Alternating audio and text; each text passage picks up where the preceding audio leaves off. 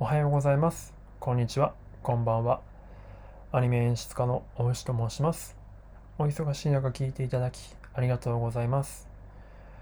え今日はですね、2020年の12月1日に放,、えー放送してますじゃないですね、え収録しています。えーいよいよ12月に入りましたね。まあ、寒くなっていきまして、皆さん体調に、えどうぞお気をつけください。え今日のこの配信はですね、まあ、どんな話をするかと言いますと、まあ、結構、まあ、妄想みたいな感じです。まあ、アニメの将来、まあ、こんなコンテンツができたら面白いなというような話をしたいと思います。まあ、結構夢があるんじゃないかなと個人的には思ってるんですけど、まあ、タイトルにはですね、えっ、と、アニメのときメモ化って書いてるんですけど、ときメモって何なのっていう人結構いっぱいいると思うんですよ。ときメモっていうのは、まあ、僕今30代半ばなんですが、まあ、そのぐらいの年代の人にとってはですね、えー、とかなり、えーインパクトの大きい、まあ、僕自身はあんまやってないんですけど、あの恋愛シミュレーションゲームなんですね。恋愛シミュレーションゲームの多分草分け的な存在なんですよ。で、まあ、これがね、そのアニメのときメモ化ってことは、そのアニメが恋愛シミュレーションゲーム化していくかっていう話かなというふうに感じると思うんですけど、そうではなくてですね、えシミュレーションゲームの部分をちょっと、あの取り上げたいなと思ってるんです。アニメがシミュレーションゲームに近づいていく未来はもしかしたらありえるんじゃないかなっていうような、っていうかそうなったら結構面白いんじゃないかなと思ってまして、っていうのはですね、まあ先ほど言ったように僕がまあそのときメモ世代っていうのはあるんですけど、当時かなりそのシミュレーションゲームめちゃくちゃ流行ったんですよ。あのスーパーロボット対戦とか。で、まあ僕は、まあ、ときメモというよりかはスーパーロボット対戦にめちゃくちゃハマってたんですけど、まあ、いろんな作品のですね、ガンダムとかエヴァンゲリオンとか、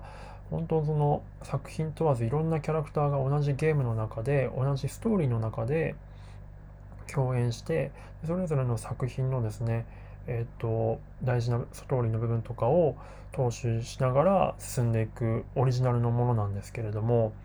もちろんあの、選択肢が結構あるんです。で、何々ルート、何々ルートとかでその、プレイヤーが選んだ選択肢によって、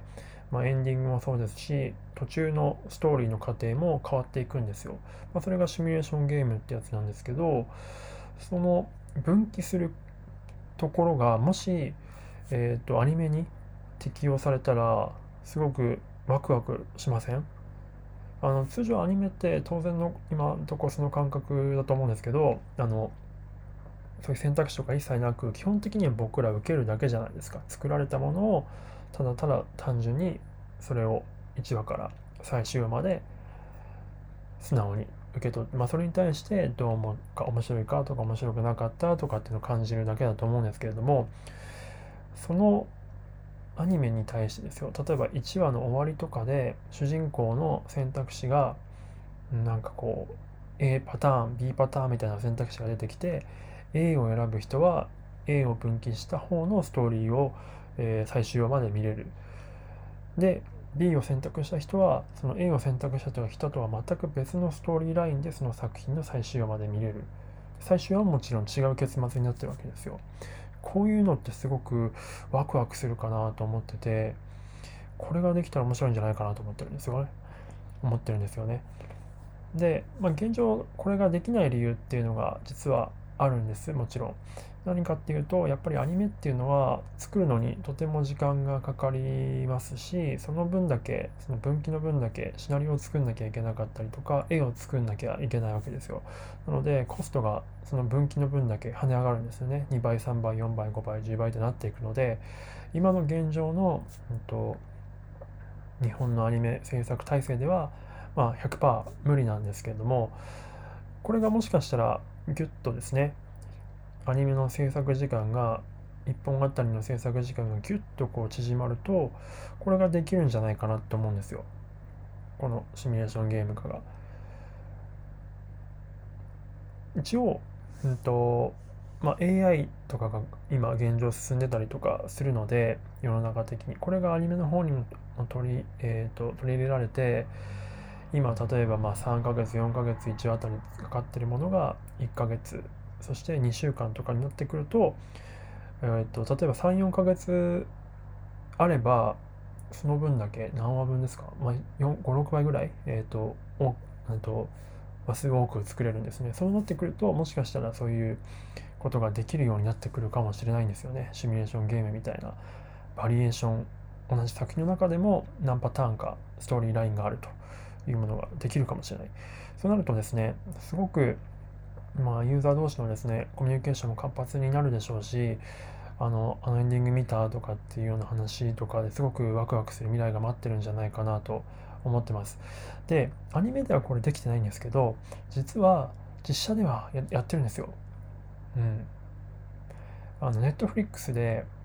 の、今海外のドラマなんですけど、You vs ワイルドっていう、えー、You vs ワイルドですねっていうタイトルのドラマがありましてこれはそのシミュレーションの要素を取ってるんですよね。あのまあ、ジャングルの中に、まあ、主人公、まあ、ワイルドな ワイルドっていうか、まあえーまあ、冒険家みたいな人がですね乗り込んでいってなんか、まあ、迷遭難者とかを助けるっていうミッションがあってジャングルに行くんですけど例えばですけどジャングルに行く中で例えば川を行ったらワニがいるとか、えーと、草原を行ったらなんかヒルがいるとか蛇が出るとかそういったそう川を行くのか、えーと藪の中を行くのかどっちにするみたいなことをですねその主人公が見てる僕らに対してですね投げかけてくるんですね。でそれでそのタイムゲージが減っていってで僕らは A か B かを選択しなきゃいけないんですよ。川かえっ、ー、と藪の中を行くかを。で藪の中を行ったらそのた例えば蛇にあって蛇とちょっと格闘してみたいな感じのうんとシーンが生まれますし川に行ったらですね今度ワニが出てきてワニが出てきたどうする？そこでまた分岐するんですよね。なんかジャンプして避けるのかとかなんかしばらく見合ってどうのこうのみたいななんかまたパターンが出てくるんですよ。でこうやって、ね、どんどんどんどんストーリーが分岐していくって実写でやられてるんですよね。なのでまあ実写は、まあ、撮ればいいだけっていうのと、まあ、あとネットフリックスでお金が潤沢だからっていうのがあるんですけどさっき言ったみたいにアニメを作れる期間がぐっとこう短くできれば同じようなことができると思うんですよね。なので、ぜひですね、この未来を皆さんちょっとなんか妄想しながら楽しみに待っていただけると面白いんじゃないかなと思います。あの、ぜひ他にもですね、いろんな未来が、ま、あの妄想できると思うので、こんな風になったらいいなとかあったらぜひお知らせいただけると幸いです。